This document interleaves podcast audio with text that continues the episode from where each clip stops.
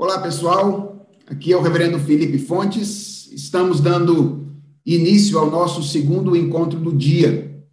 Nós já tivemos o privilégio de ter uma reunião hoje pela manhã, ouvirmos a exposição da palavra de Deus através do Reverendo Daniel e também temos uma aula de escola dominical com o Reverendo Leandro falando a respeito da imutabilidade de Deus. Tempo muito agradável nesses que estamos vivendo, quando nós não temos a oportunidade, a alegria de nos encontrarmos pessoalmente. Então, graças a Deus, porque nós somos uma geração privilegiada, nós temos aí o acesso à internet, a facilidade de, por meio de um pequeno aparelho, nos aproximarmos. A internet, de alguma forma, ela nos aproxima nesse período, graças a Deus por esse recurso. E que bom que nós estamos juntos aqui mais uma vez, agora para conversarmos sobre este assunto a que me propus, que é o culto individual. Algumas pessoas eh, perguntaram se hoje nós teríamos a continuidade do assunto regular da classe de jovens, que é cristianismo e cultura, mas eu preferi nesses dois domingos, hoje e no domingo que vem, ah, na verdade, o meu desejo é que domingo que vem a gente já pudesse estar na igreja, né? Então, estou orando para que o milagre aconteça e nós já possamos nos encontrar o mais breve possível. Mas, se não for possível, é, então, nesses dois próximos domingos, nós vamos tratar de um assunto importante, relevante para o momento, mas que, ao mesmo tempo, eu espero nos dê condições de ter um respiro, não é? Ah, nesse tempo em que a gente fica tratando sobre o assunto é, da pandemia o tempo inteiro e de assuntos exclusivamente relacionados a ela, a gente fica meio sufocado, não é? Emocionalmente, inclusive, a gente corre o risco de ficar meio sufocado. Então, eu espero que o assunto que eu vou abordar com vocês aqui seja, ao mesmo tempo, um assunto útil para a gente nesse momento e um assunto que nos dê um respiro da temática mais central que é essa questão da pandemia. Antes de compartilhar com vocês aqui o slide, quero orar. Vamos pedir a Deus graça. Nós dependemos do Senhor em todos os momentos da vida, inclusive dependemos dele, é, ou sobretudo dependemos dele quando nós nos aproximamos de algum assunto para entendê-lo à luz da revelação do Senhor. Então, nós vamos orar, pedir graça a Deus e pedir que ele nos acompanhe durante esse tempo. Vamos fechar os nossos olhos. Senhor, nós agradecemos-te pelo privilégio que tu nos dás, de mesmo numa situação como a que estamos vivendo, nos encontrarmos a fim de estudarmos temas relacionados à nossa vida contigo. Obrigado por esta ferramenta, obrigado pela internet, Obrigado porque o Senhor deu ao homem condições de criar, e ele, usando a inteligência que tu mesmo deste, criou coisas que nos possibilitam encurtar a distância em momentos tão difíceis como esse. Obrigado pela inteligência que tu concedeste ao homem, pela capacidade criativa, e nós pedimos a ti que tu queiras se valer dessa ferramenta, da nossa interação nessa tarde, para que nós possamos compreender a importância desse assunto e possamos ser estimulados por ele a nos aproximar do Senhor dia após dia. Nos dê clareza de comunicação, de compreensão, a fim de que nós possamos terminar este momento de interação mais enriquecidos pelo poder que há na tua palavra. É a oração que nós fazemos em nome de Jesus. Amém. Pois bem, pois bem, meus irmãos, o assunto da nossa aula de hoje é este: o culto individual. Então, esse é o assunto a respeito do qual nós vamos conversar nesta tarde. E eu quero começar fazendo a seguinte pergunta: por que a escolha deste assunto? Qual foi a razão pela qual eu resolvi dar uma pausa na, no assunto, na temática tratada com os jovens Cristianismo e Cultura para tratar a respeito deste assunto de maneira mais específica. Eu resolvi fazer isso basicamente por duas razões. A primeira delas é porque este é um assunto que tem importância original. Este é um assunto originalmente relevante, originalmente importante. Quando nós pensamos no culto, nós geralmente temos em mente, ou, ou o que vem à nossa cabeça, é o culto público. Na maioria das vezes, quando a gente usa a palavra culto, é no culto público, o culto comunitário que nós estamos pensando. Mas a verdade é que os princípios de liturgia da nossa denominação, da Igreja Presbiteriana do Brasil, reconhece a existência de três diferentes tipos de culto. Então, existe o culto público, que é aquele que mais comumente vem à nossa mente quando nós pensamos a respeito do culto. Mas existem dois outros tipos de culto, que são o culto individual e o culto doméstico. Então, os princípios de liturgia da Igreja Presbiteriana do Brasil reconhecem a existência de três diferentes tipos de culto: o culto público, o culto individual e o culto doméstico. Embora é, isso seja comum, ou seja, os nossos princípios de liturgia reconheçam esses três, ah, não é comum que nós tratemos do culto individual, talvez seja até mais comum do culto doméstico do que do culto individual, como um assunto de uma aula ou de uma mensagem. Eu diria que, na maioria das vezes, esse assunto pouco explorado ele adentra o nosso discurso em aplicações um pouco genéricas.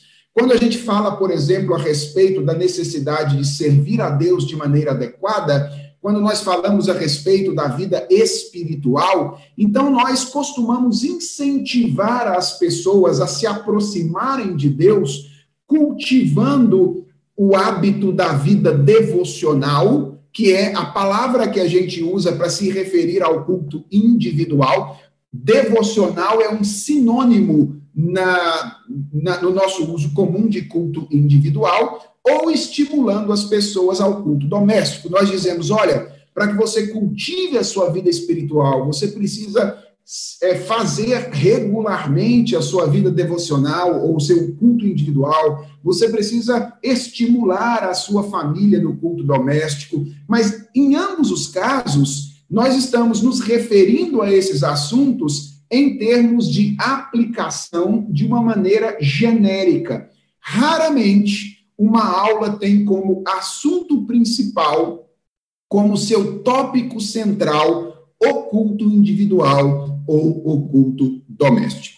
Então, a primeira razão pela qual eu escolhi falar a respeito desse assunto hoje é que este é um assunto importante, mas é um assunto pouco explorado, se não explorado como ah, aplicações genéricas exclusivamente. Mas há uma segunda razão pela qual eu, escolhi esse assunto hoje. É que, além da importância original, este assunto possui uma importância contextual ou uma importância situacional. Nós estamos aí vivendo o período do famoso coronavírus, não é?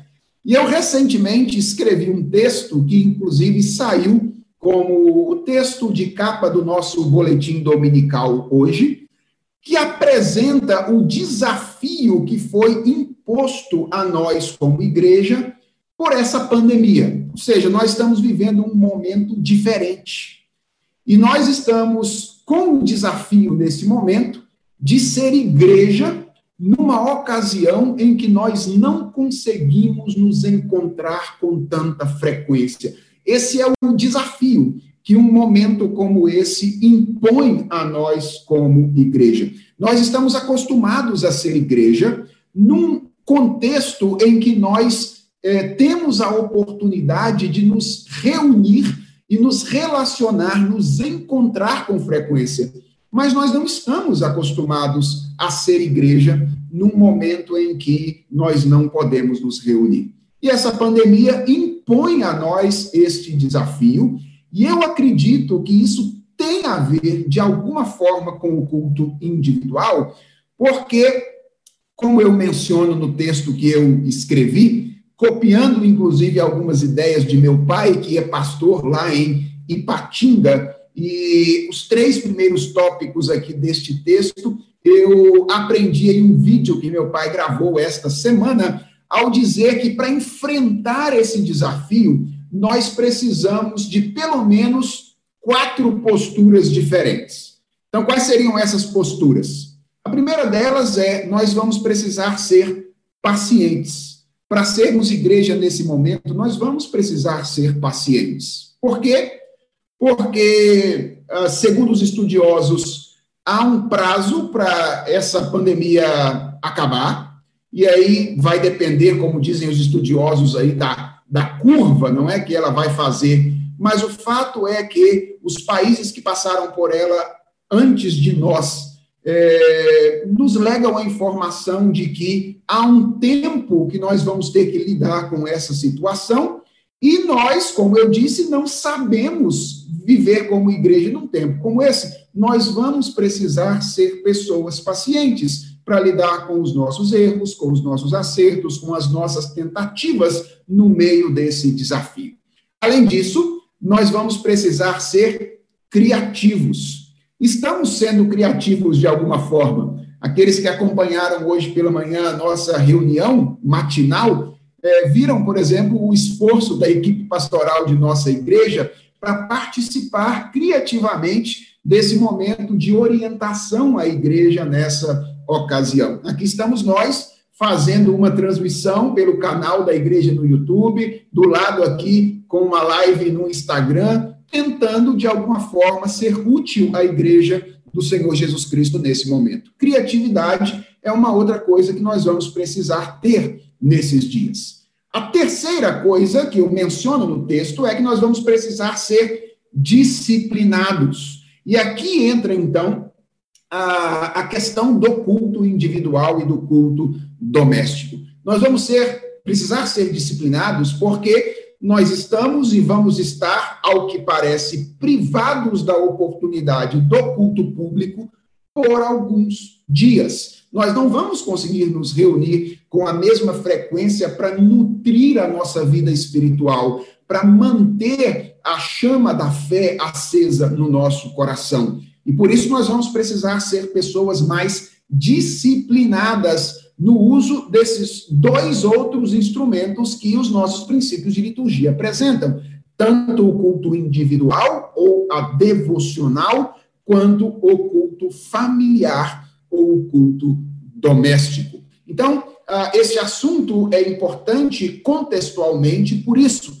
porque ele vai se tornar um importante meio, o culto individual, de manutenção da fé e de crescimento espiritual nesses dias, ainda mais, talvez, do que deveria ser antes desses dias.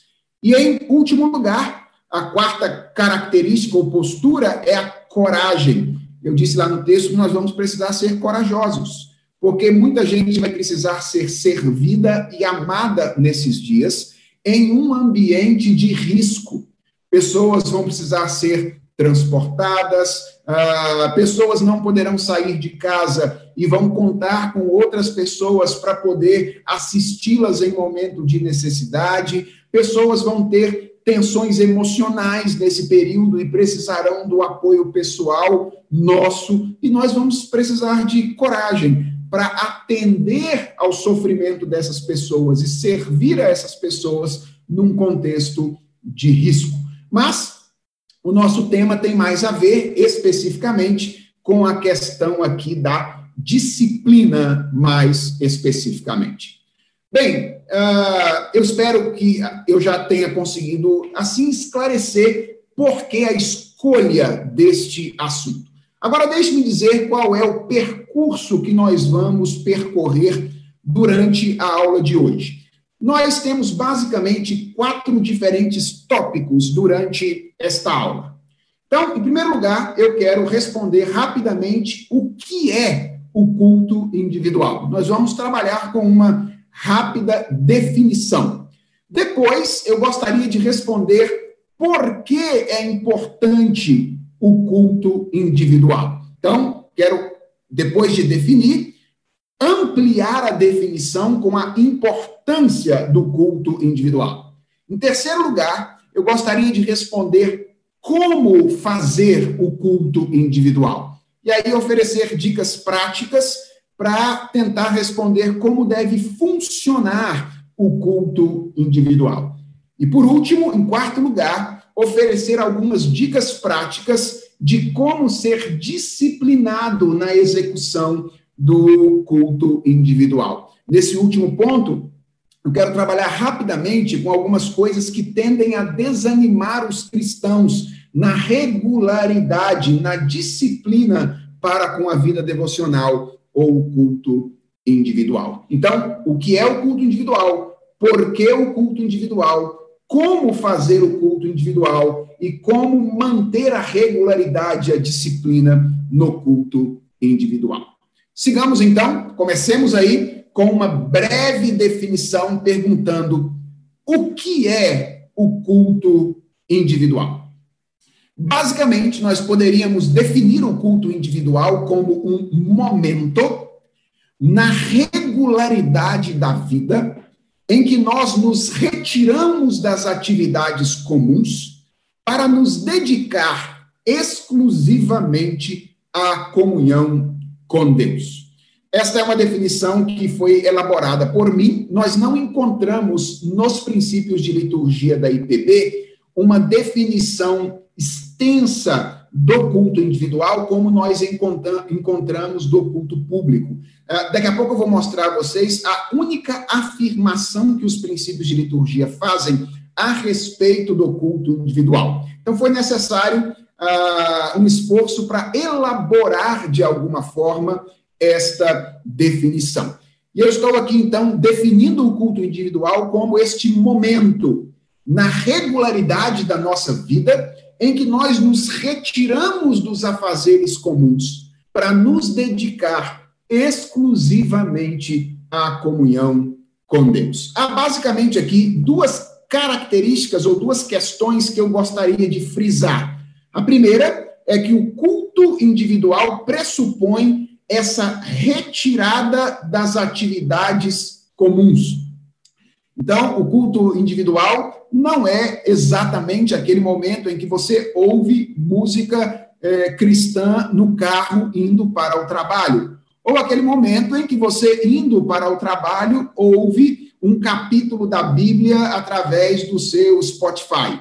Essas coisas são boas, mas não é acerca dessa nutrição durante a vida acontecendo, as atividades comuns da vida, que nós estamos falando aqui. Estamos falando desta retirada das atividades comuns, e aí a segunda característica, para uma dedicação exclusiva à comunhão com Deus. Então, o culto individual é marcado por essas duas coisas, não é? Essa retirada das atividades comuns e essa dedicação exclusiva à comunhão com o Senhor. A segunda pergunta da nossa tarde é: por que o culto individual é importante ou qual é a razão pela qual nós deveríamos fazer o culto individual? E a razão básica, mais fundamental, pela qual o culto individual é importante e nós deveríamos nos envolver de maneira intensa com essa atividade é quem somos nós devemos nos lembrar do fato de que a nossa identidade é imago Dei. Ou seja, nós fomos criados à imagem e semelhança de Deus. E a implicação imediata do fato de termos sido criados à imagem e semelhança de Deus é que nós fomos criados para uma relação com o Criador. De modo que isso é tão importante que a Escritura chega a dizer que o que nutre o elemento, a força motriz da nossa existência é a relação com Deus. Por exemplo, há um verso na Escritura que é mencionado em ambos os testamentos que diz que nós não vivemos de pão, Nós não vivemos fundamentalmente de pão.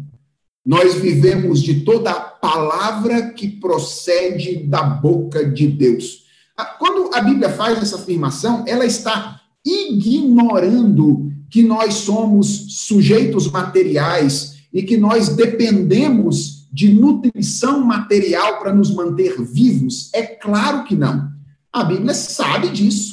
E, e, e ela é, está consciente da necessidade que temos de manutenção física.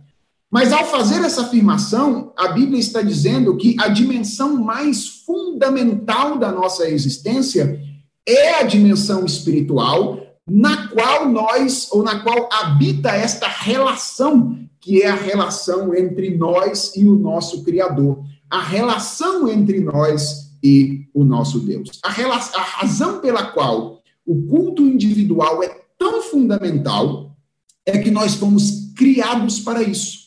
Nós fomos criados para uma relação com Deus. Mas alguém poderia levantar aqui duas objeções. Alguém poderia dizer: Mas, pastor, tudo bem, nós fomos criados para a relação com Deus. Mas a Bíblia não diz que Deus está em todo lugar. A Bíblia não diz que Deus é onipresente. Ou seja, Deus não está comigo em todos os momentos da minha vida, em tudo aquilo que faço.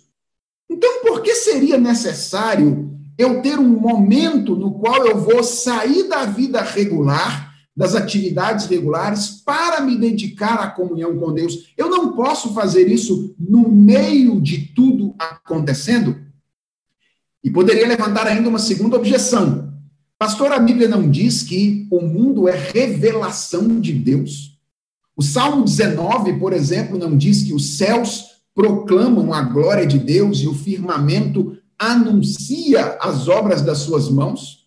O apóstolo Paulo não diz, escrevendo aos Romanos, no capítulo 1, que os atributos invisíveis de Deus claramente se reconhecem e são percebidos da, desde a fundação do mundo por meio das coisas que foram criadas.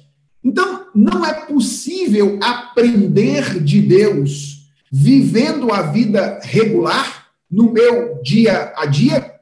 Veja, eu responderia a ambas as perguntas positivamente, dizendo sim, é verdade que Deus é onipresente, e isso significa que a nossa vida inteira se passa diante da face de Deus. Significa, inclusive, que nós estaríamos errados se imaginássemos que estamos servindo a Deus quando fazemos o culto individual, mas não estamos servindo a Deus quando estamos vivendo a vida regular. O entendimento bíblico é o de que Deus é onipresente, Deus está em todo lugar. Tudo o que nós fazemos, nós fazemos diante da face de Deus. Então, isto é verdade. Como é verdade que nós vivemos num mundo que é revelação divina. E isso significa que há um sentido no qual toda a nossa experiência do mundo deve ser doxológica. Ou seja, toda a nossa experiência da realidade deve nos conduzir à percepção de como Deus é bom, de como Deus é grande, de como Deus é belo. Nós devemos fazer isso em todos os momentos da vida. Por exemplo, quando nós nos assentamos diante de um bom prato de comida e ali temos a manifestação da bondade, da beleza, da variedade, na variedade de coisas que Deus permitiu nos desfrutar nos permitiu desfrutar. Já parou para pensar nisso? Uh, se Deus fosse apenas pragmático, ele nos daria uma pílula contendo toda a quantidade de energia que precisamos para um dia. Nós acordaríamos por volta das seis, seis e meia da manhã, tomaríamos aquela pílula de energia e teríamos a energia garantida para todo um dia. Por que, que Deus não fez isso? Por que, que ele nos deu folhas, legumes, verduras, frutas, carne. Depois permitiu ao homem a inteligência para misturar essas coisas criadas e fazer pão, queijo, uh, suco e assim sucessivamente. Qual é a razão pela qual Deus fez isso?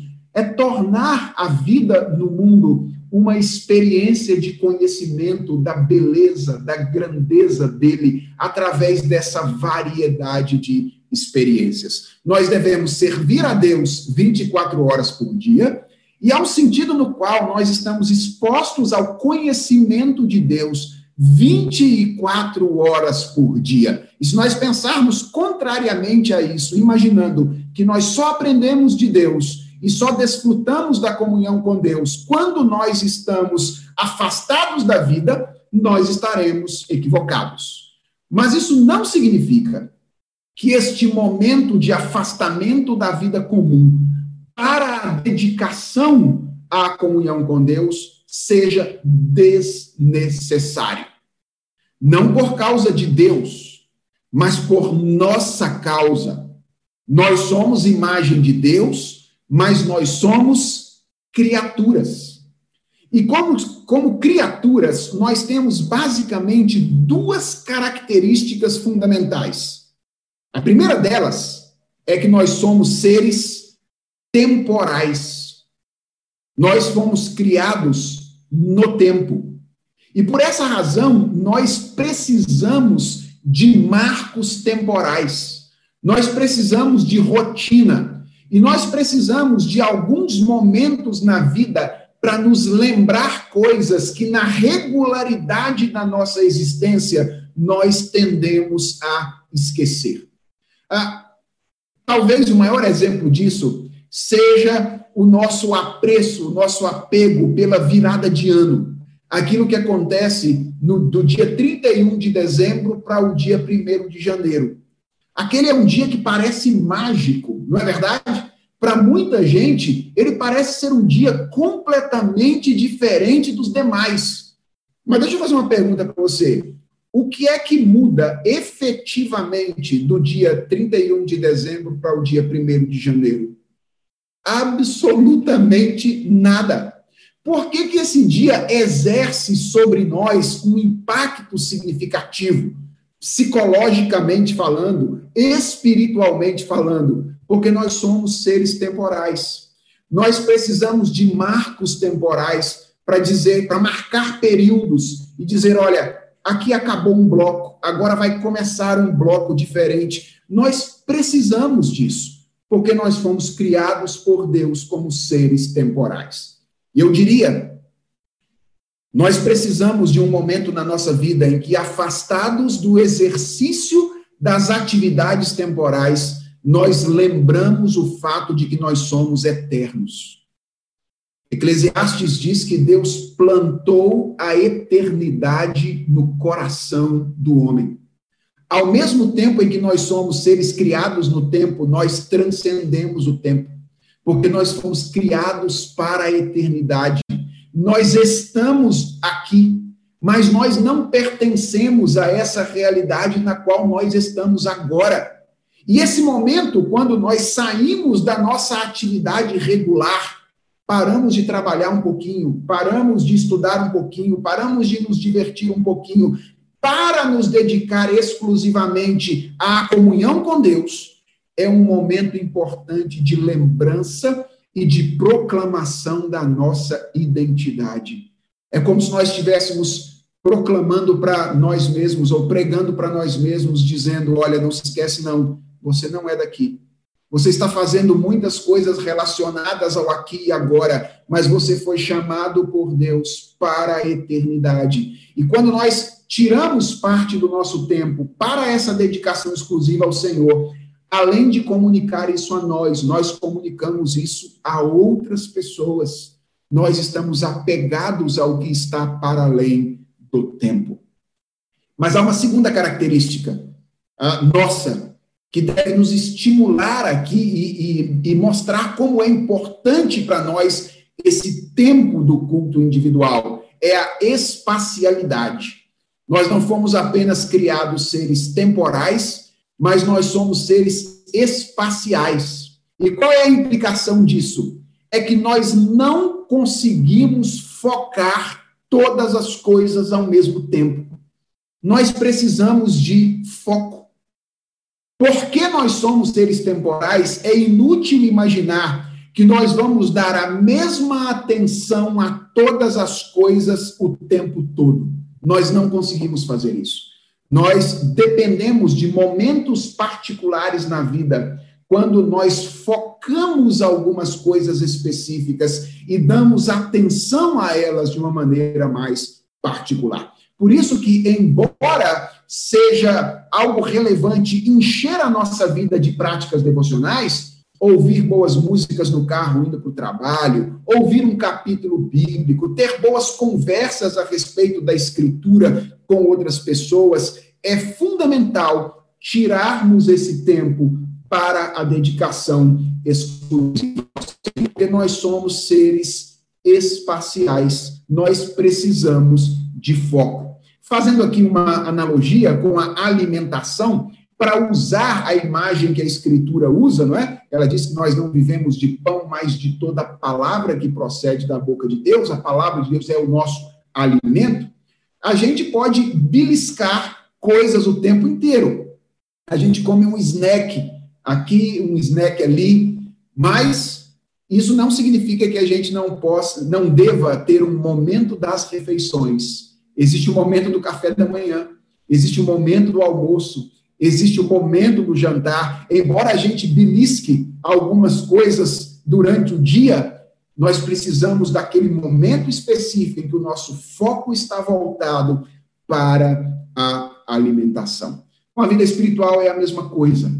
Uh, Deus está presente na nossa vida 24 horas por dia. Nós estamos a serviço dele 24 horas por dia, mas porque somos seres temporais e espaciais nós precisamos deste momento de foco, no qual nós saímos da vida regular para nos dedicar à comunhão com o nosso Senhor.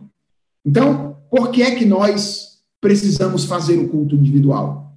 Porque nós somos seres criados à imagem de Deus, para nos alimentar de Deus, para nos deleitar em Deus. Deus é o nosso alimento. E nós precisamos de um momento na vida, por causa de quem somos, para nos alimentar dele. A pergunta é: ok, pastor, eu, eu gostei dessa argumentação toda, mas o que eu quero saber mesmo é se tem base bíblica para isso. A Bíblia nos estimula a essa prática do culto individual.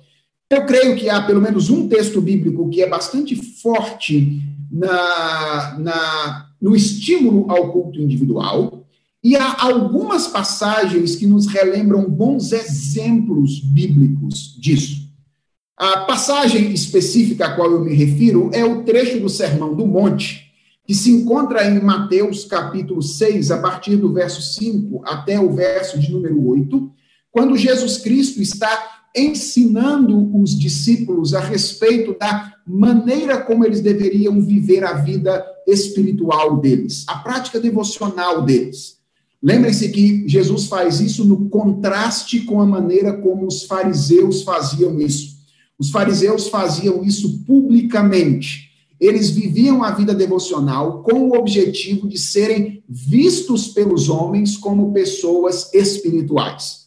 E Jesus, então, chama os discípulos no Sermão do Monte e os diz: vocês devem tomar cuidado para não viver a vida devocional como os fariseus vivem. E nesse contexto, ele dá a seguinte orientação aos discípulos, versos 5 até o verso 8. Ele diz assim: E quando orardes, não sereis como os hipócritas, porque gostam de orar em pé nas sinagogas e nos cantos das praças para serem vistos dos homens. Em verdade vos digo que eles já receberam a recompensa. Tu, porém, quando orares, entra no teu quarto, e fechada a porta, orarás a teu pai que está em secreto, e teu pai que vê em secreto te recompensará. E orando, não useis de vãs repetições como os gentios, porque presumem que pelo seu muito falar serão ouvidos. Não vos assemelheis, pois, a eles, porque Deus, o vosso Pai, sabe o de que tendes necessidade antes que lhe o peçais.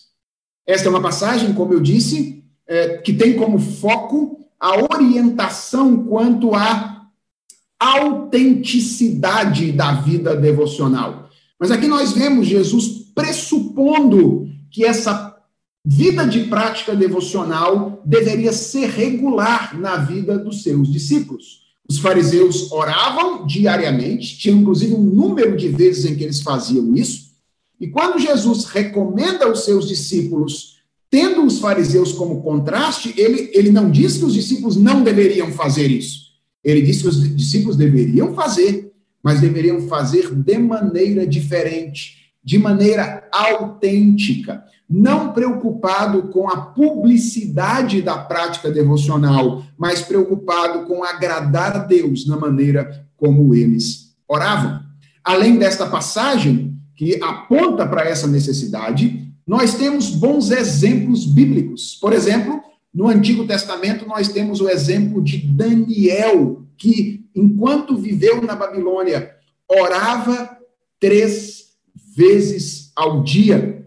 As crianças que estão me assistindo aí em casa talvez se lembrem da música de Daniel, né? Daniel orava a Deus três vezes ao dia. Ele é um exemplo bíblico de alguém que era responsável em fazer o seu culto individual. Mas o exemplo maior disso no Novo Testamento é o nosso Senhor e Salvador Jesus Cristo. Se você já leu os evangelhos alguma vez, você sabe que Jesus Cristo tinha a prática regular de orar. É, geralmente, ele fazia isso retirado da multidão, em um monte específico, um lugar particular para o qual ele se dirigia para se relacionar com o seu pai. E há uma passagem que, para mim, é muito especial é, quanto à vida devocional de Jesus, que se encontra no Evangelho de João, capítulo de número 6. Eu gosto muito desta passagem, porque ela mostra como Jesus Cristo levava a sério a sua vida de comunhão com Deus e como ele fazia isso em momentos que são inesperados para nós a princípio. Por que eu estou dizendo isso? Porque geralmente nós intensificamos a nossa vida de comunhão com Deus quando as coisas vão mal. Por exemplo, quando a gente perde o emprego ou está prestes a perder o emprego, quando nós temos a ameaça de uma enfermidade, quando nós temos uma situação de calamidade pública, como é a situação na qual nós estamos inseridos agora. Então, nessas ocasiões, nós tendemos a investir nesses encontros de comunhão com Deus. E o meu ponto é, não é desencorajar isso, eu, eu estou dando essa aula exatamente para que nós sejamos encorajados para fazer isso nesse momento, mas não apenas neles. E Jesus Cristo é um exemplo disso, porque em João capítulo 6, nós temos aqui a narrativa de um grande milagre realizado por Jesus Cristo, que foi a multiplicação dos pães e dos peixes. Jesus Cristo realizou esse milagre, um milagre ah, grandioso. Ele alimentou 5 mil homens, sem contar mulheres e crianças, com cinco pães e dois peixinhos. E veja qual foi a reação das pessoas no verso de número 14 de João, capítulo 6. João diz o seguinte: Vendo, pois, os homens o sinal que Jesus fizera, disseram: Este é verdadeiramente o profeta que devia vir ao mundo. As pessoas olharam para aquilo que Jesus havia feito e elas então começaram a, a considerar a possibilidade de, de Jesus ser uma pessoa diferente. E preste atenção no verso 15. Sabendo, pois, Jesus que estava, estavam para vir com o intuito de arrebatá-lo para o proclamarem rei. Então, à primeira vista, nós olhamos para isso aqui e dizemos: está tudo acontecendo legal para Jesus. Ele está se tornando popular. As pessoas estão agora até querendo proclamar o rei. Ele está se tornando conhecido entre as pessoas. Olha o que diz o texto: retirou-se novamente sozinho para o monte. Jesus vai orar nesse momento de popularidade, porque Jesus é um exemplo de alguém que reconhece que ele precisava do Pai, sendo ele Deus. Ele precisava do Pai nos momentos difíceis. Ele vai orar no Getsemane, por, exemplo, quando ele vai dizer ou vai fazer aquele pedido impressionante ao Pai, se possível, passa de mim esse cálice. Mas ele orava quando as coisas estavam indo aparentemente bem. As pessoas estavam querendo proclamar o rei. E ele se retira para cultivar a sua comunhão com Deus. Irmãos, isso é um exemplo de que não existe momento na vida em que Deus se torna desnecessário para nós, em que a comunhão com Deus se torna desnecessária para nós. Nós temos a falsa percepção de que nós precisamos mais de Deus quando as coisas vão mal. Mas a verdade é que nós precisamos de Deus em todos os momentos da nossa existência. Nós precisamos de Deus quando as coisas vão mal, porque nós precisamos de conforto, nós precisamos de consolo, nós precisamos da ação dele para nos livrar de momentos difíceis. Mas nós precisamos também de Deus quando as coisas vão bem, porque quando elas vão bem, há um risco do nosso coração ser tomado pela autossuficiência, um risco do nosso coração ser tomado pelo orgulho, e a Bíblia diz que o orgulho pressupõe a queda a altivez de espírito, é, ela precede a ruína. Então, existe base bíblica para o culto individual? Eu creio que sim. Há tanto este texto do Sermão do Monte, quanto exemplos na Escritura, é, sendo o maior deles o exemplo do nosso Senhor e Salvador Jesus Cristo, que orou até mesmo nesse momento em que aparentemente tudo estava indo bem para ele. Então, até aqui nós já vimos o que é o culto individual, nós já vimos por que o culto individual, porque nós somos criados à imagem de Deus e porque a Bíblia nos estimula a fazer o culto individual. E agora, então, vamos para os dois tópicos finais, que são os tópicos mais práticos da nossa conversa nesta ocasião. Como fazer o culto individual? Bem, quando descreve é, o culto público, ah, os princípios de liturgia da Igreja Presbiteriana do Brasil dizem que eles, o culto público é constituído de alguns elementos. É, esta é a primeira pergunta que a gente tem que responder para saber como fazer o culto individual. Quais são os elementos que compõem o culto individual? Bem, vamos começar pelo culto público. O que é que dizem os princípios de liturgia a respeito do culto público? Eles dizem que o culto público consta ordinariamente da leitura da palavra de Deus, pregação, cânticos sagrados, orações e ofertas, e a ministração dos sacramentos, quando realizada no culto público, faz também parte dele. Então, nós temos aqui seis elementos e nós temos, poderíamos incluir aqui um sétimo elemento que aparece em ocasiões em que um dos sacramentos é ministrado ou quando há, por ocasião do culto público, a ordenação de oficiais, que são os votos. A gente não tem isso neste parágrafo, mas a gente encontra isso é, no manual de culto, por exemplo. Então, o culto público é composto basicamente de sete elementos: leitura da palavra, cânticos, orações, ofertas, mini, ministração dos sacramentos, pregação e os votos quando eles existem. Agora a pergunta é: e o culto individual? Quais são os elementos que compõem o culto individual? Uh, os princípios de liturgia não deixam claro isso. A única frase que nós temos nos princípios de liturgia a respeito do culto individual é esta: é que neste culto o crente entra em íntima comunhão pessoal com Deus. Então, através dessa expressão, nós podemos concluir que o culto individual é um momento de comunhão pessoal do crente com o seu Senhor. Ele é um diálogo entre Deus, ou entre o cristão e o seu Deus. E se é um diálogo entre Deus e o cristão também, porque o diálogo é esse movimento é, de dupla direção. Então, o culto individual é esse momento em que o crente entra em íntima comunhão pessoal com Deus, um diálogo entre nós e o nosso Senhor. Isso significa que ele é composto basicamente de dois elementos.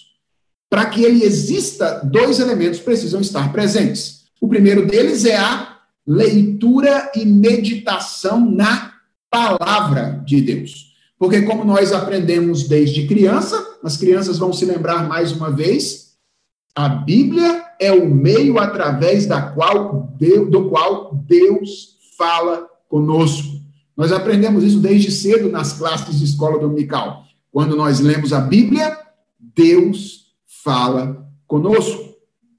É importante aqui ressaltar o aspecto da meditação uma prática relativamente perdida entre nós, que consiste em ruminar aquilo que foi lido, consiste em trazer à memória com frequência aquilo que foi lido e aplicar esta leitura no interior da nossa mente e do nosso coração.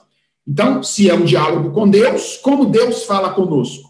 Por meio da sua palavra. A Bíblia é muito clara em dizer isso que toda a escritura é inspirada por Deus e útil para o ensino, para correção, para repreensão, para educação na justiça. Deus fala conosco através da palavra.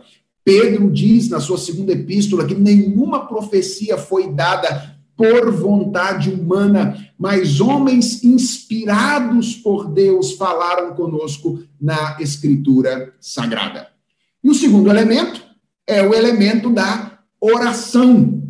E as crianças vão me ajudar mais uma vez ensinando aos adultos. Elas se lembram, quando nós oramos, nós falamos com Deus, nós conversamos com o nosso Senhor. Então, o culto individual é constituído basicamente desses dois elementos: a leitura e a meditação na palavra e a oração. Talvez alguém possa perguntar: Pode haver cânticos no culto individual? É claro que sim.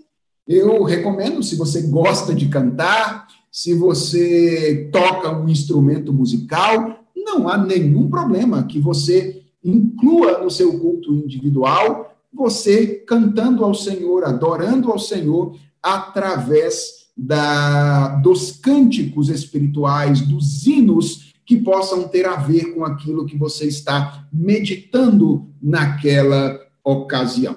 Não é obrigatório que haja cânticos, mas se houver, ou se, se estamos falando de alguém que gosta de cantar, tem esta facilidade, não há nenhum problema que eles sejam incluídos.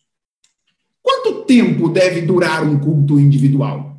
Talvez essa seja uma dúvida que algumas pessoas têm. Quanto tempo? Irmãos, essa é uma questão difícil de responder. Não há um padrão único para isso, não é? Uh, eu creio que nós chegamos num bom estado no nosso culto individual quando a gente pensa sempre para cima e não para baixo, não é? Uh, o grande problema é que a gente sempre pergunta sobre tempo pensando a partir da seguinte perspectiva. Uh, qual é o mínimo necessário para que eu me sinta desresponsabilizado, não é? E eu acho que isso é um problema. Isso demonstra como o nosso coração precisa aprender a amar a Deus é, com mais intensidade dia após dia. O, o, o ideal era que essa pergunta fosse o inverso, ou seja, nós estamos perguntando isso porque nós estamos gastando muito tempo com o culto individual. E eu creio que esta é uma pergunta é, que no nosso tempo pode ser respondida de maneira mais tranquila, porque nós temos um tempo maior para se dedicar agora ao culto individual. Mas isso é dependente da rotina de cada um de nós. Então, para algumas pessoas, é fácil tirar meia hora do seu dia para se dedicar à leitura da oração e à palavra. Para outras pessoas, uh, é fácil tirar uma hora, uma hora e meia para fazer este movimento. Então, a gente precisa encaixar isso dentro da nossa agenda e não há um tempo específico é, que deve ser regulamentar. Eu creio que o que nós devemos buscar é aquele momento em que nós desejamos cada vez mais gastar tempo com a palavra de Deus e gastar tempo com a prática da oração. Então, deixe-me dar aqui um modelo básico de um culto individual. Como seria um modelo básico de culto individual? Eu diria que um bom modelo é começar com uma oração inicial, basicamente uma oração de adoração e de pedido por iluminação, considerando o fato de que nós desejamos ouvir a voz de Deus, e ninguém pode ouvir a voz de Deus se Deus não uh, falar com ele, nós precisamos orar inicialmente, pedindo ao Senhor pela iluminação. Então, uma boa prática é antes de você tomar a Bíblia nas mãos para ler a Escritura, é se debruçar aos pés de Deus em oração para pedir: Senhor, ensina-me através da tua palavra. Eu não posso compreender a tua palavra se o Senhor não me abençoar. Então, uma oração por iluminação, reconhecendo a nossa dependência do Senhor. Depois disso, uma leitura bíblica com meditação. Daqui a pouco eu vou falar um pouquinho sobre isso, mas às vezes as pessoas acham que o que importa é a quantidade do que lemos. Eu diria que nem sempre a quantidade é o mais fundamental. É, o mais importante é lermos um, um, trecho que tenha um assunto particular, um assunto com começo, meio e fim, e que a gente possa meditar, gastar tempo com aquele texto. Às vezes, um provérbio é suficiente para encher o nosso coração e a nossa mente de reflexões durante um dia inteiro. Então, a questão não é a quantidade, mas é a qualidade da leitura. Então, depois de orar, ler a Bíblia, meditar na palavra de Deus. E por último, depois de ter meditado e pensado como é que as, as coisas aprendidas se aplicam a você, uma oração final, pedindo a Deus graça para colocar em prática aquilo que você aprendeu. Então, uma oração inicial, leitura bíblica e meditação, e uma oração final. Muitas pessoas ficam preocupadas com esse segundo tópico, a leitura bíblica e a meditação. Algumas pessoas dizem, mas pastor, eu tenho muita dificuldade de fazer isso. Eu não tenho facilidade de entender a Bíblia. E, e se eu entender alguma coisa errada? Então, deixe eu falar três coisas a respeito desse segundo ponto que eu, eu creio podem incentivar você a fazer isso apesar dos seus temores iniciais. Então, a primeira coisa que eu gostaria de se lembrar é, de lembrar você é, é apenas o seu culto individual. Então, acalme-se. Você não está sendo chamado para ensinar a Bíblia para uma multidão. Então, ainda que você compreenda alguma coisa não tão da maneira adequada, acalme-se. É apenas o seu culto individual. Então, não precisa se desesperar pode ler a Bíblia e o seu entendimento será proporcional à sua caminhada com Deus, à, à sua vida cristã. Quanto mais você ler a Bíblia, mais você vai entender a Bíblia. Quanto menos você ler a Bíblia, menos você vai entender a Escritura. Então, acalme-se, é apenas o seu culto individual. Segundo, lembre-se que Deus fala por meio da Bíblia. Deus fala por meio da Escritura Sagrada. Então confie nele. Irmãos, eu acho que a gente precisa aprender uma lição importante aqui. Às vezes, eu tenho a impressão de que nós imaginamos que, é, para usar aqui um, um verbo comum da nossa cultura, que nós nos empoderamos da Bíblia, que nós é que nos apropriamos da Escritura. Deixa eu dizer uma coisa a você. Eu creio que isso é um equívoco. Na verdade, é claro que o nosso entendimento está envolvido nesse processo de compreender a vontade revelada de Deus, mas é Deus quem fala conosco por meio da Bíblia. É a Bíblia que precisa tomar conta de nós. É, é Deus por meio da Escritura que atinge o nosso coração. Então confie. Deus fala através da Escritura. E em terceiro lugar, lembre-se, nós somos uma geração privilegiada. E nós temos inúmeros recursos para nos ajudar com essa questão do ensino da palavra de Deus. Deixa eu mostrar para vocês algumas coisas que eu tenho usado frequentemente e que são extremamente úteis para a vida devocional, se você desejar usar por ocasião da sua meditação bíblica. Então, aqui está um, livro devocional escrito pelo Dr. Paul Tripp, pastor Paul Tripp, chamado As Misericórdias do Senhor Renovam-se a Cada Manhã. Eu usei este livro, está aqui, durante as minhas devocionais do ano passado. Foi um presente lá do Dr. Mauro, meu diretor lá do Andrew Jumper. E esse ano, a Lenice, minha esposa, é está usando este livro devocional nas suas devocionais uh, aqui em casa. Então, é um, um texto, um livro que eu recomendo cada uma das devocionais do Paul Tripp para um dia, baseado sempre em um texto bíblico, com profundas aplicações do Evangelho.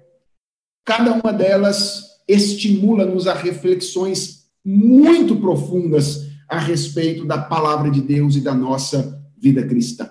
Então, esse é um, um recurso que pode ser útil para esse momento de ensino da Bíblia.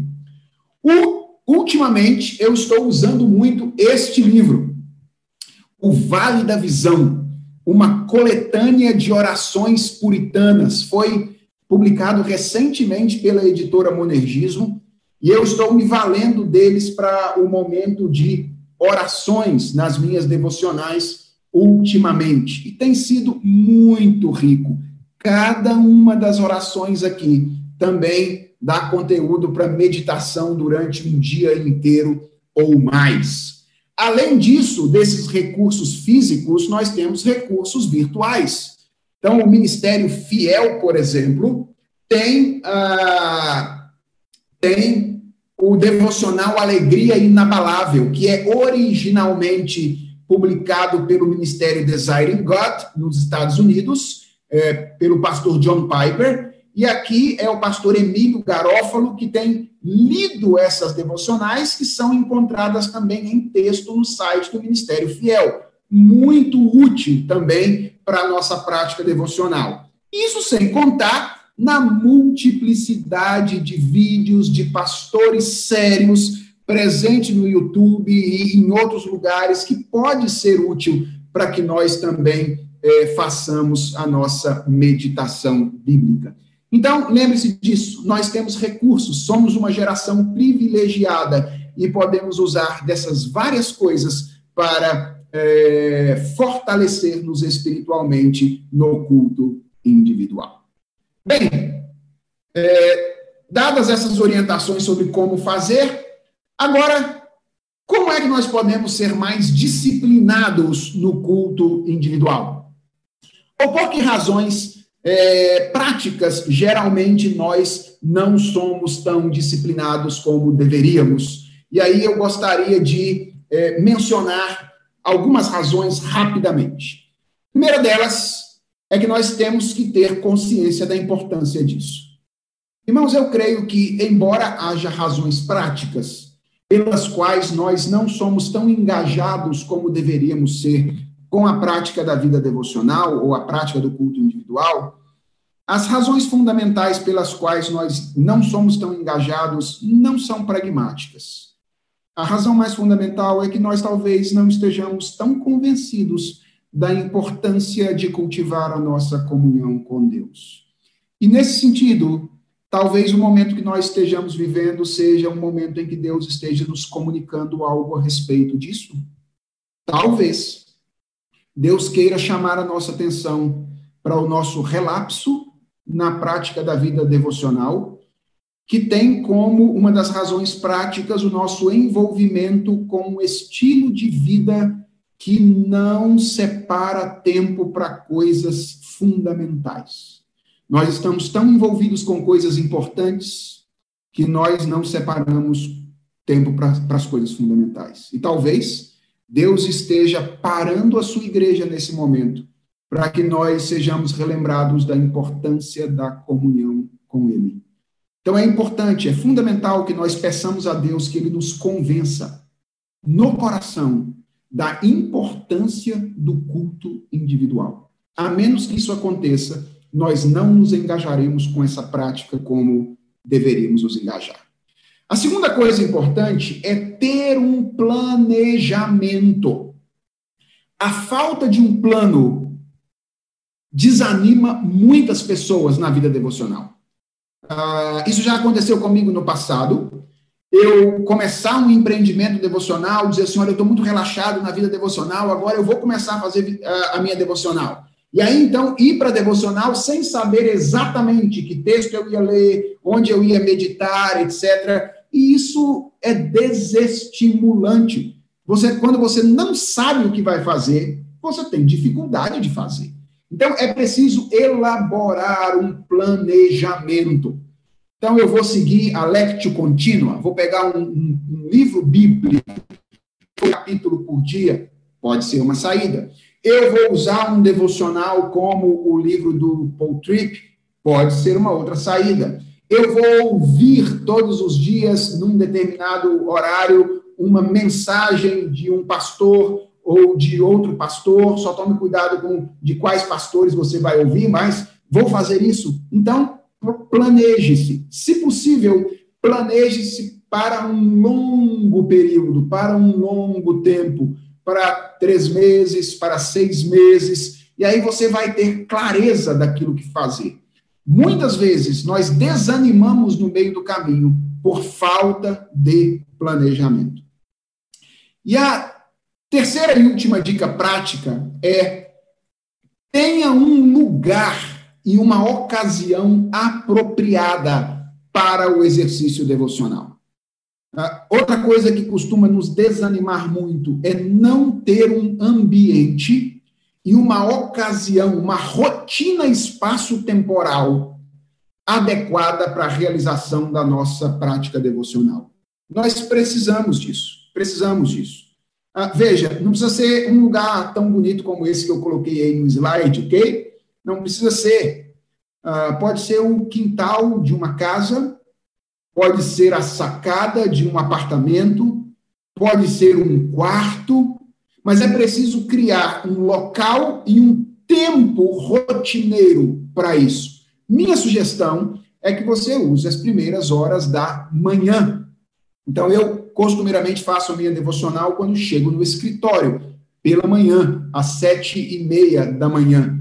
Então, use as manhãs, eu creio que isso, isso é simbólico começar o dia diante da presença de Deus. Se você tem mais facilidade em outro horário do dia, não tem problema, mas crie uma rotina, procure fazer sempre no mesmo horário. E se você fizer em casa ou no ambiente, num outro ambiente, lembre-se das pessoas que estão próximas a você, que você está fazendo algo naquele momento, para que você não seja interrompido.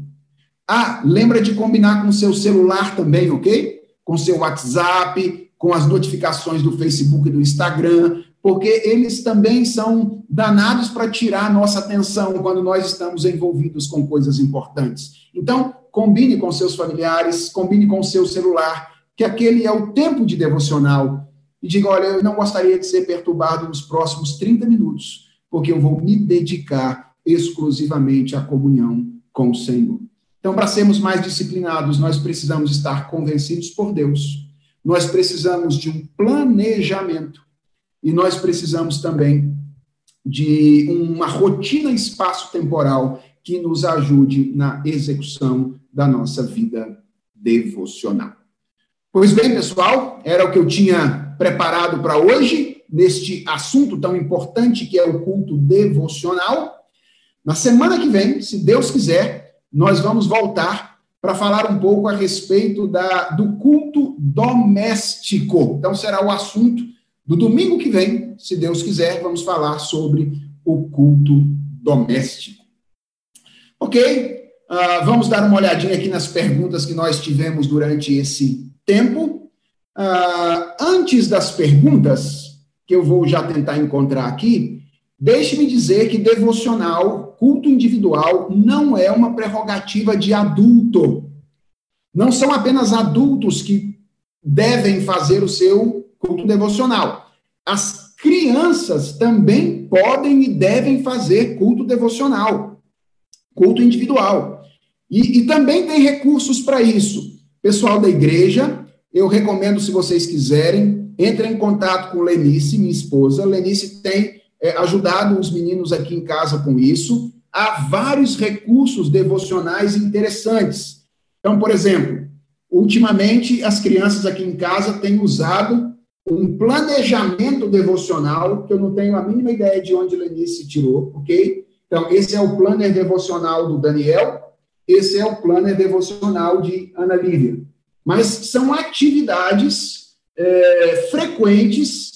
É, aqui nós temos um semestre de atividades, de janeiro até junho, atividades para cada um dos dias, de segunda a sábado. Aqui só não há atividades para o domingo, pressuposto de que as crianças estão na igreja, servindo na companhia da sua comunidade de fé. Então, a primeira coisa que as crianças costumam fazer aqui em casa, nesse período da quarentena, de manhã, é a devocional. Nós alteramos da noite para amanhã, porque quando eles estão estudando de manhã, geralmente eles fazem à noite. Um outro recurso para crianças, esse livro da série, na verdade, é uma série, Edificando sobre a Rocha. Esse aqui é escrito pelo Joel Bick, muito conhecido entre nós, Como Deus usou uma tempestade e outras histórias devocionais. São histórias curtas devocionais, todas elas terminam com um texto bíblico, uma pergunta e uma oração.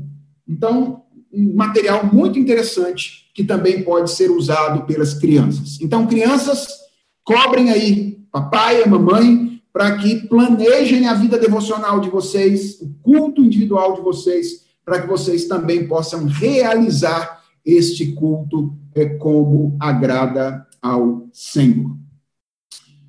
Ok, então vamos agora dar uma olhada aqui nas perguntas. Vamos dar uma olhada aqui. Ah, a primeira pergunta que me chegou aqui é: Pastor, por gentileza, se der, fale como fica a questão da ceia nessas situações que vivemos no culto em casa e como podemos falar da Bíblia sem termos estudado teologia formal. Ok. Bem, são duas perguntas em uma aqui, né? Ah, a questão aqui da, da ceia do Senhor. Bem, é, irmãos, o meu entendimento é o de que o culto público não pode ser emulado. A experiência do culto público não pode ser emulada virtualmente.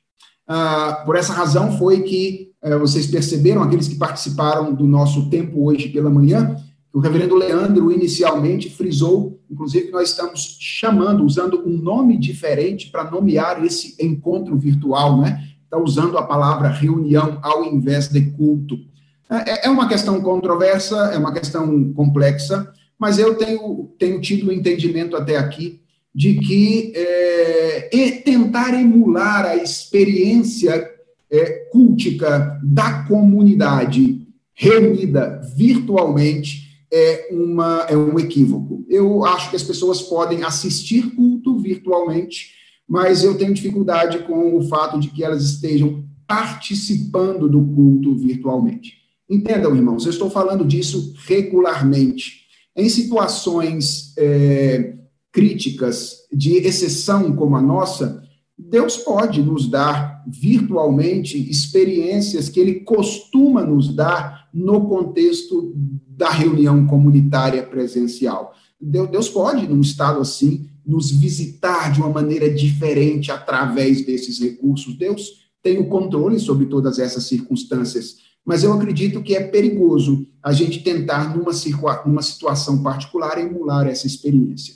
Por essa razão, eu também entendo que a ausência do culto público é a ausência da ceia. Ou seja, se Deus nos privou da reunião nesse tempo, ele nos privou também da ceia. É o que eu gostaria que acontecesse, não é, eu lamento que isso tenha acontecido, mas se Deus estiver disciplinando o seu povo e a sua igreja, nós devemos ser submissos e nos submeter a essa decisão do Senhor de nos disciplinar desta maneira e procurar entender o que Deus deseja nos ensinar nesta situação.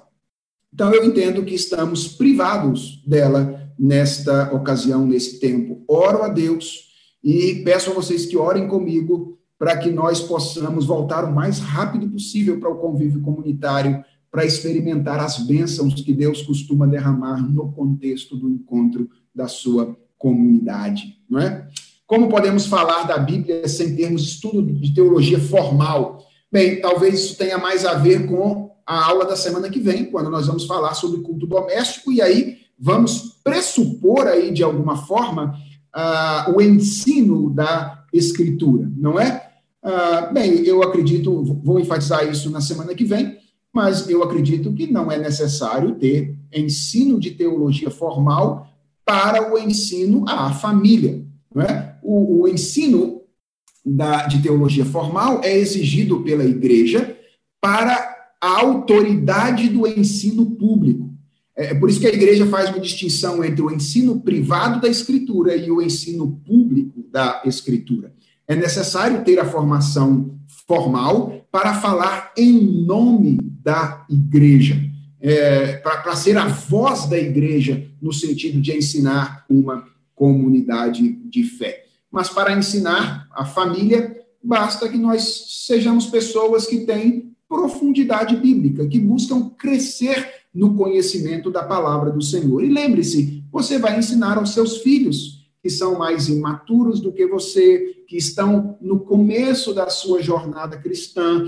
Então, não há necessidade de uma formalidade, um estudo teológico formal para isso. Embora Quanto mais você estudar sobre a Escritura e puder aprender com homens de Deus, e a internet está aí cheia de cursos, não é? Para isso, uh, você certamente manuseará melhor a Escritura e poderá instruir melhor os seus filhos. Uma outra pergunta é se orações pré-escritas podem ser usadas para o nosso culto individual. Ótimo, interessante. É, eu acredito que sim, Aqui vai a recomendação desse uso de orações pré-escritas, feitas por outras pessoas. Acho, inclusive, que esse é um tesouro que nós precisamos redescobrir uh, liturgicamente para o culto comunitário. Então, eu acredito que há um espaço para isso, e eu tenho me preocupado com a formação da nossa memória histórica. É, acho que nós somos uma geração revolucionária, nós temos a, a, aquela tendência de olhar para frente exclusivamente e esquecer de olhar para trás, e aos poucos a gente vai perdendo a nossa memória histórica. E eu acredito que recuperar essas coisas, esses tesouros de homens do passado, essas orações escritas pelos irmãos do passado, são importantíssimas na formação da nossa memória histórica.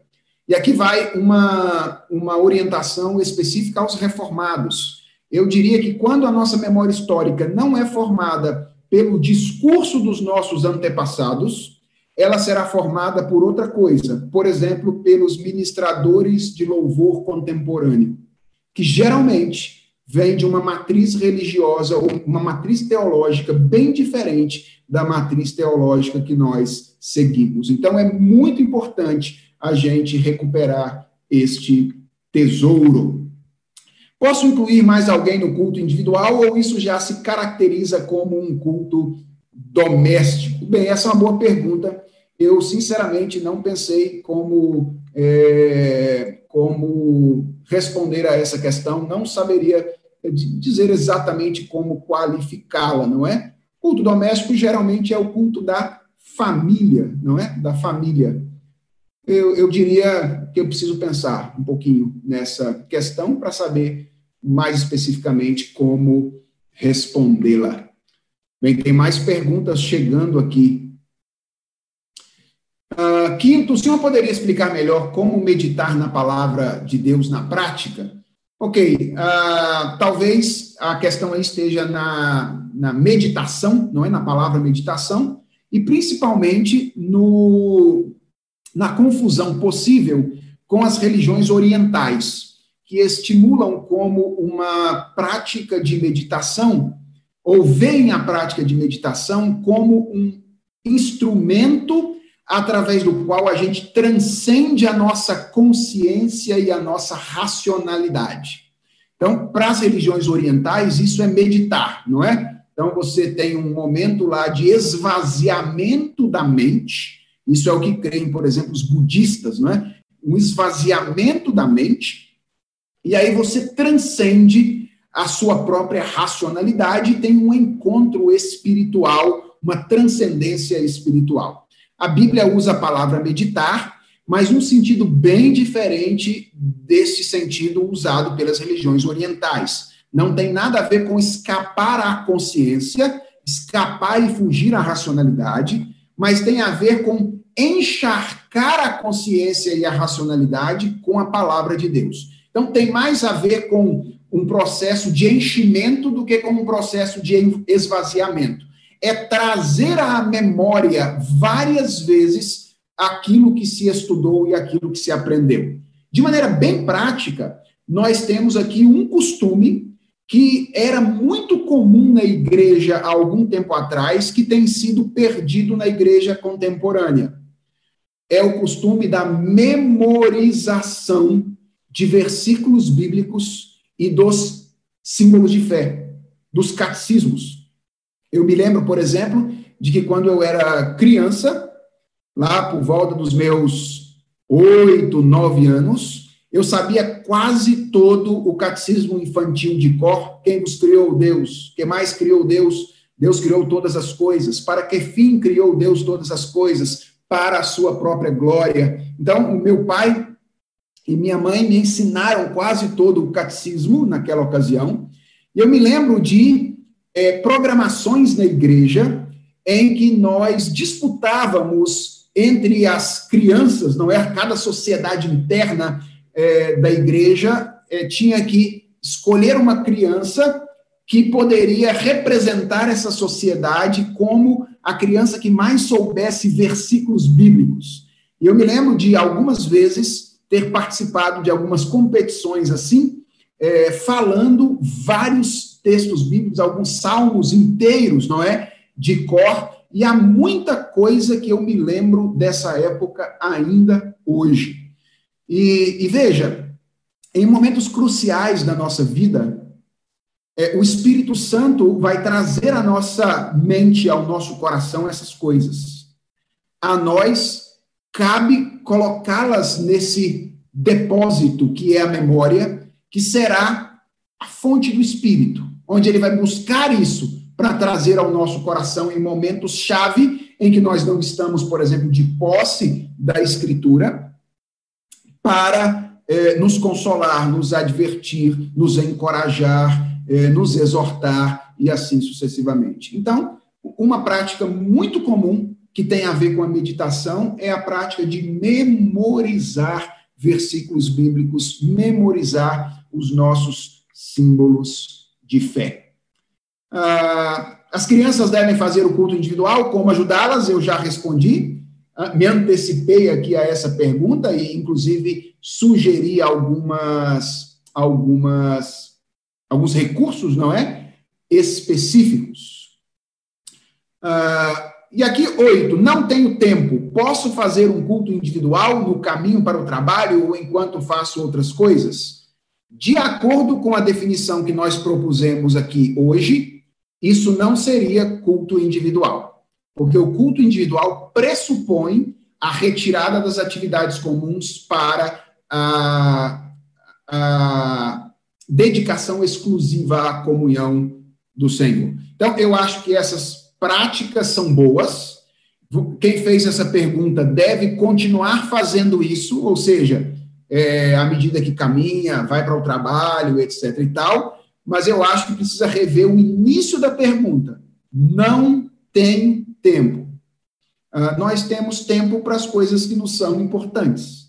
Então, nós precisamos inserir na nossa agenda aquilo que é mais do que importante, aquilo que é fundamental.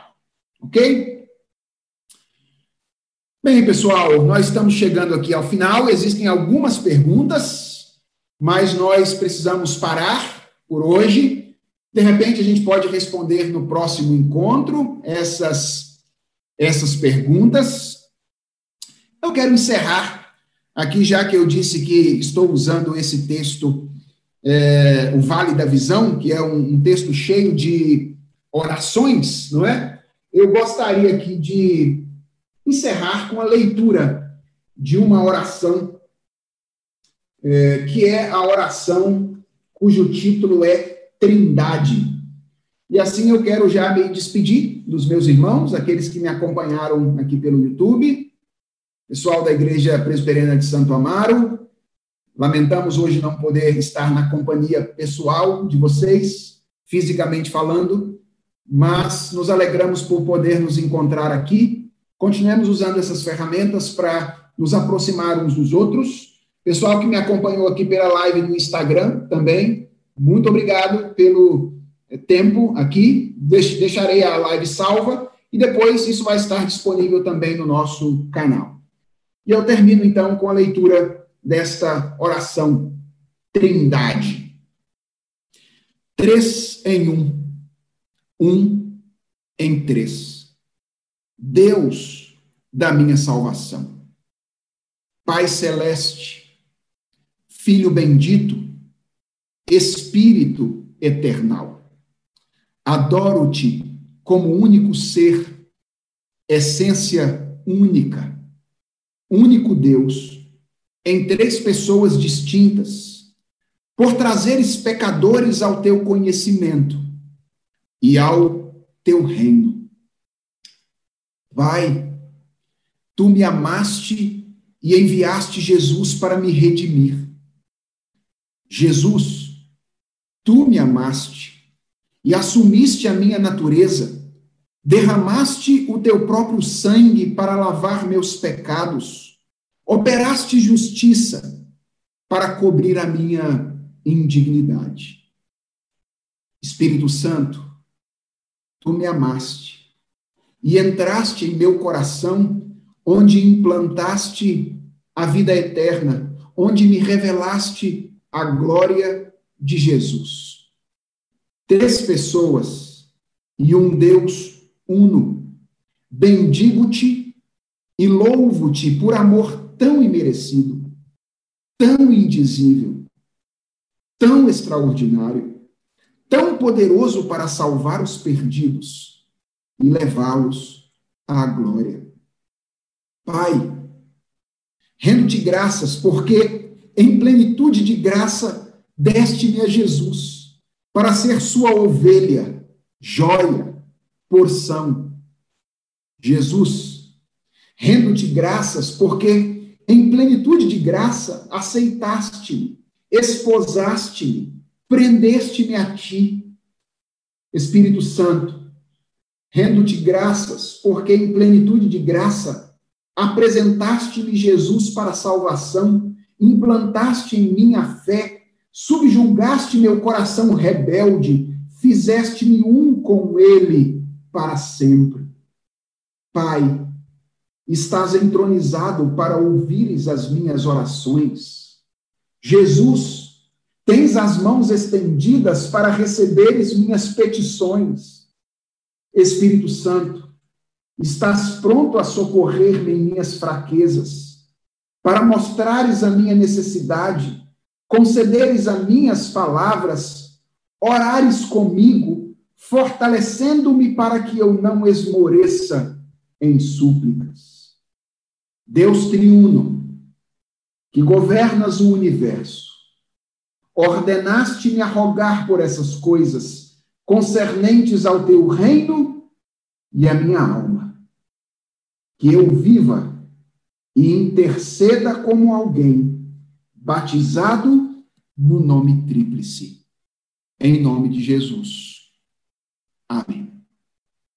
Que Deus nos abençoe a todos.